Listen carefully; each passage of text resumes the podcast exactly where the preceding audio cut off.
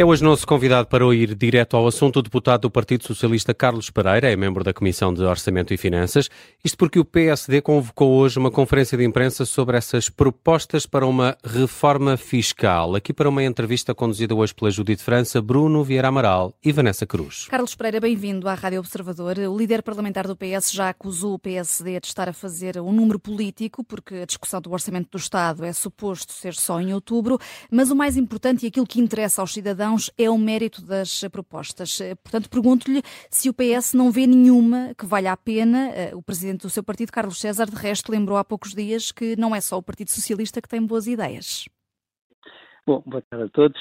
Um, indo diretamente ao assunto, como o próprio nome do programa indica, permitam-me dizer uh, algumas coisas que me parecem muito importantes. Eu, da análise que fiz, e como sabe, as propostas entraram recentemente no Parlamento, e, e portanto ainda não, a análise ainda não foi tão profunda como, como poderia ser, mas da análise que fiz parece-me evidente que um, um, o princípio da redução do IRS é um princípio que o Governo e que o próprio Partido Socialista defende, tem feito isso ao longo dos tempos, e portanto é por isso que eu começaria a dizer que, se me permitirem, que este grupo de propostas que o PSD apresenta eh, tem, do meu ponto de vista, quatro, está baseado em quatro falácias e tem três problemas. Se me permitirem, poderia dizer isso rapidamente.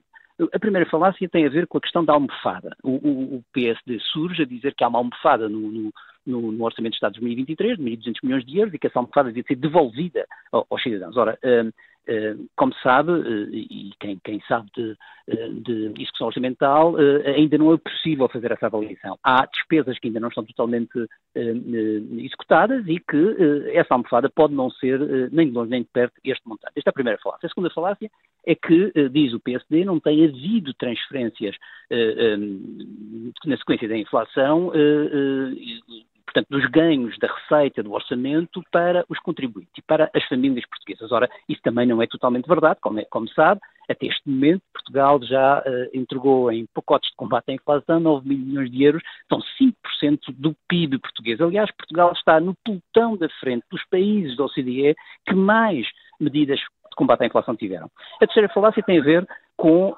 um, a preocupação uh, do PSD com o rendimento do trabalho. Eu diria que isto é uma falácia e é uma contradição, porque o PSD, como sabe, nem sempre esteve preocupado com os impostos do, do, do, dos rendimentos do trabalho, o IRS, pelo contrário, a prioridade do PSD foi sempre o IRC, sempre disse isso, uh, e disse-o até, e está até escrito no seu programa, e portanto virou nesta altura, e é bem-vindo a este debate, porque de facto é preciso, e o PS, já, o PS tem dito isso e tem feito isso, e é preciso de facto fazer esse combate.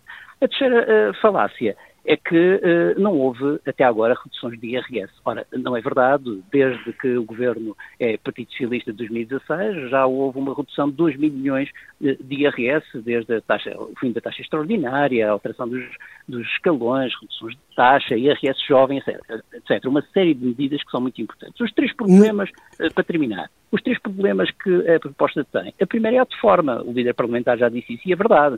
Não é muito responsável que a 15 dias do debate orçamental, da entrega de uma proposta do debate orçamental, uh, uh, se venha discutir propostas que devem efetivamente estar num debate de orçamento. E, portanto, parece-me que isso não faz muito sentido. O timing não é o timing adequado e não é razoável. O segundo problema é o problema de eficácia.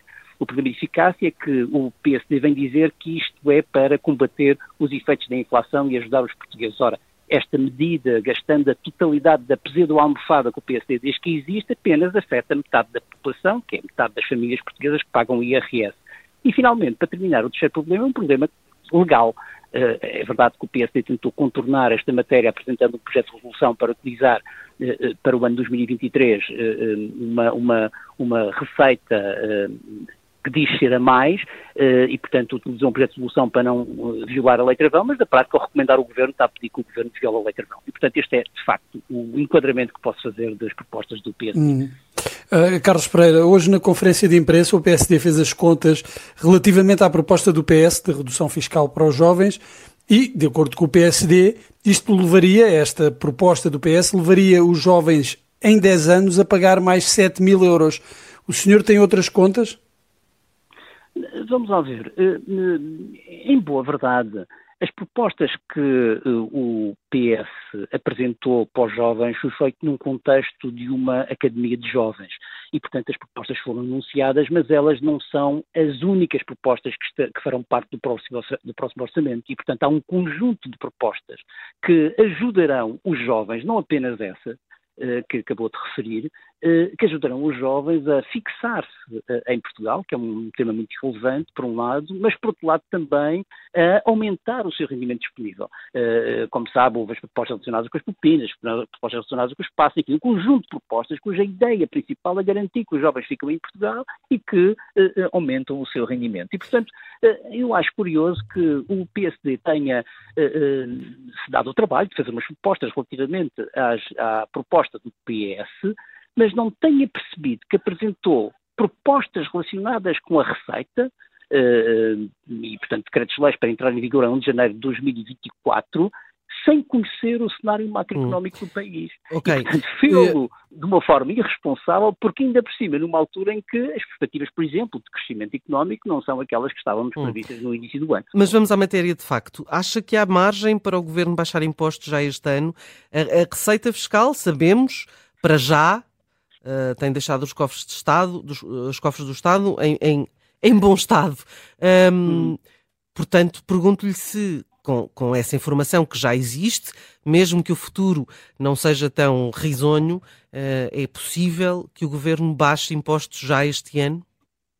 Bom, eu não quero antecipar aquilo que vai acontecer daqui a 20 dias, que é a apresentação da proposta do Governo de Orçamento, mas eu estou certo que aquilo que o Governo tem vindo a dizer, que eh, no que diz respeito ao orçamento haverá um esforço no sentido da redução, eh, eh, da redução do IRS, isso é uma matéria que me parece absolutamente evidente. E isso decorre naturalmente da margem e do espaço, que ainda não sabendo exatamente qual é, mas que sabemos que existe no Orçamento de Estado. Ou seja, sim, a, pergunta, a sua pergunta, a resposta é há margem para essa redução e essa redução faz parte da estratégia que o, que o, que o Governo tem vindo a apresentar até 2027. Como disse há bocadinho, os impostos relacionados com o IRS, ou melhor, o, o IRS foi aliviado para as famílias portuguesas entre 2016 e 2022 2 mil milhões de euros e em 2023 serão aliviados mais 700 milhões de euros. Ora, em 2024 já está previsto mais alívio eh, neste, neste imposto, me parece naturalmente importante que assim seja. Hum. Eh, Carlos Pereira, o PS desafiou o PSD a não submeter o pacote fiscal à votação, sendo que o partido de Luís Montenegro já fez saber que para a semana, dia 20 de setembro, o Partido Socialista vai ter de escolher como é que quer votar as iniciativas de redução do IRS. Eh, é um voto contra, garantidamente, do Partido Socialista? Bom, eu acho que um, vamos, vamos, lá ver aquilo que eu estava a dizer no início da intervenção. É, é preciso sentir responsabilidade para estas matérias. Uh, das duas, uma. Ou isto é apenas uma prova de vida um, e uma tentativa pouco consistente do PSD de ocupar espaço mediático e de trazer por cima da mesa um debate que, aliás, foi, foi, foi iniciado pelo próprio governo quando, em julho, uh, anunciou que ia uh, fazer uma redução de IRS para 2024, uh, ou isto é uma coisa séria para debater no lugar certo, na altura certa, no timing certo, que é de facto um debate orçamental. Mas, Carlos Pereira, não é preciso um debate do orçamento para tratar desta, desta matéria. Não, é preciso, é preciso. Repare, acha que faz algum sentido fazer uma análise sobre aquilo que é e que são as receitas ou a diminuição das receitas do Estado sem perceber quais são as despesas que o Estado uh, uh, terá em 2024? Não faz nenhum sentido. Por isso é que há um orçamento, por isso é que há um debate orçamental, por isso é que há uma lei de enquadramento orçamental e, portanto, é essa a questão de fundo.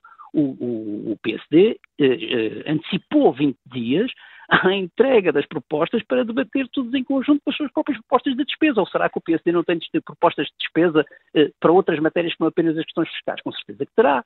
E, portanto, o que fazia sentido e o que faz sentido, e o PS naturalmente está disponível para esse debate, no quadro orçamental, uma discussão sobre aquilo que é o pensamento do PSD sobre a, a, a, política fiscal, e nomeadamente o que diz respeito ao IRS, que é isso que está em cima da mesa, eh, mas também o que está a pensar sobre matérias relacionadas com a despesa a todos os outros níveis, os pensionistas, as famílias, eh, os estudantes, os jovens, enfim, há um conjunto significativo de setores da sociedade que naturalmente também têm e têm que ter acesso a matérias relacionadas com o orçamento e ela não se esgota apenas desta matéria eh, pequena e específica do IRS. E não há medidas que poderiam passar a uma discussão na especialidade? Mas a discussão da especialidade vai ocorrer no debate orçamental. E eu penso que eh, este é, de facto, um beco sem saída do PSD. E, e, é uma antecipação política, mas que eu acho que é um bocadinho tosca, diga assim a bom da verdade, e peço desculpa a expressão, porque estando a uh, eh, 20 dias da entrega do orçamento e sabendo que a discussão de entrega do orçamento vai se iniciar, a pergunta que eu faço é porquê que o PSD não aguardou esses 20 dias para, ou, ou antecipou, podia ter antecipado, podia até ter apresentado, mas não ter uh, colocado a, a, a votação, porque se reparar nos decretos de lei, mas, Carlos Pereira, contesta o timing, mas não o conteúdo. Só, só, para terminar, só para terminar. Se reparar no, no, nos decretos de leis, os quatro decretos de leis que o, que o PSD apresentou, o que lá diz é para entrar em vigor em 2024. Ou seja, não há, já parece, uhum. é, apetece-me dizer é, é, uma expressão famosa em Portugal de um político que é qual é a pressa podiam muito bem ter apresentado, ter dito que queriam fazer isso e que isso seriam propostas para o orçamento, juntamente com outras propostas que eventualmente apresentariam. Ou seja, do ponto de vista prático, isto, do ponto de vista eh, de forma, isto é muito duvidoso e sem qualquer tipo de, eh, de, de, de, coerência do meu ponto de vista. Do ponto de vista das propostas propriamente ditas, há umas que eh, vão no sentido daquilo que o PS eventualmente poderá também vir a fazer, no que diz respeito à redução do BRS propriamente dita, não nas dimensões, eventualmente não sei se nas dimensões que o PSD apresenta, não faço ideia nesta altura, mas naturalmente há uma matéria que já foi eh, amplamente eh, eh, divulgada pelo governo, é que o IRS sofrerá alterações e ela será e a taxa será diminuída. Portanto, parece-me que aqui não há dúvidas. Hum. Uh, uh, Carlos Pereira, permita-me estes minutos finais para falar ainda de Cavaco Silva, porque há um excerto do novo livro do antigo presidente sobre a arte de governar que é revelado hoje pelo Jornal Público. Uh, o livro vai ser lançado na sexta-feira. Cavaco Silva defende uma avaliação ética e constante dos ministros. Vê nisto um recado para António Costa? Cavaco Silva foi o, o primeiro-ministro que teve duas maiorias absolutas e que até hoje mais ministros e mais secretários de Estado eh, eh, mudou. E, portanto, se avaliarmos aquilo que é o período desta maioria absoluta de António Costa, comparando com as maiorias absolutas de Cavaco Silva, as duas, eh, verifica-se que entre ministro e secretário de Estado, eh, Cavaco Silva eh, mudou muito mais em termos proporcionais do que aquilo que fez António Costa. E, portanto, eh, essa é uma avaliação eh, de alguém que, eh, enfim, insiste em um, ser, uh, eu diria, um, uma força de oposição, quase que substituindo permanentemente ao, ao, ao seu próprio partido, mas que, do ponto de vista prático, não deve ser valorizada, da minha, do meu ponto de vista. não deve ser valorizada a opinião do, do ex-primeiro-ministro e ex-presidente da República? Nesse tema em particular, eu acho que. Ah, porque, porque aquilo que se percebe do. Não, não, não, porque eu acho que não, o excerto, não estamos a falar do mesmo excerto. Ah, porque Cavaco Silva o que defende é uma avaliação ética e constante dos ministros, ou seja, ele não contesta mudanças, pelo contrário, aquilo que parece até, ah, enfim, propor é que haja mudanças de ministros no governo. Avaliação ética dos ministros, acho que estamos todos de acordo e constante também estamos todos de acordo. Aliás, o próprio Primeiro-Ministro António Costa uh, uh, foi ele próprio a dizer a determinada altura que era preciso que isso acontecesse para que, eventualmente, uh, determinadas matérias não ocorressem. Eu até julgo que António Costa usou uma expressão, é preciso não nos, não nos pormos a jeito, não é? E, portanto, significa ter uma avaliação constante de, de, de, dos, dos, governantes. Isso parece-me natural e é, é parece-me também consensual na sociedade portuguesa que seja assim. Eu estava-me a referir à situação de mudanças em ministros e secretários de Estado permanentes, do qual uh, uh, Cavaco Silva também já criticou. Hum, sendo que o timing da publicação deste livro uh, acaba por tornar quase impossível dissociá-lo da tensão entre Belém e São Bento, que começou com a admissão de Pedro Nuno Santos e se agravou com João Galamba. Sim, mas eu acho que isso é uma matéria, portanto, o Partido Socialista já veio eh, dizer aquilo que me parece útil uh, também uh, sublinhar.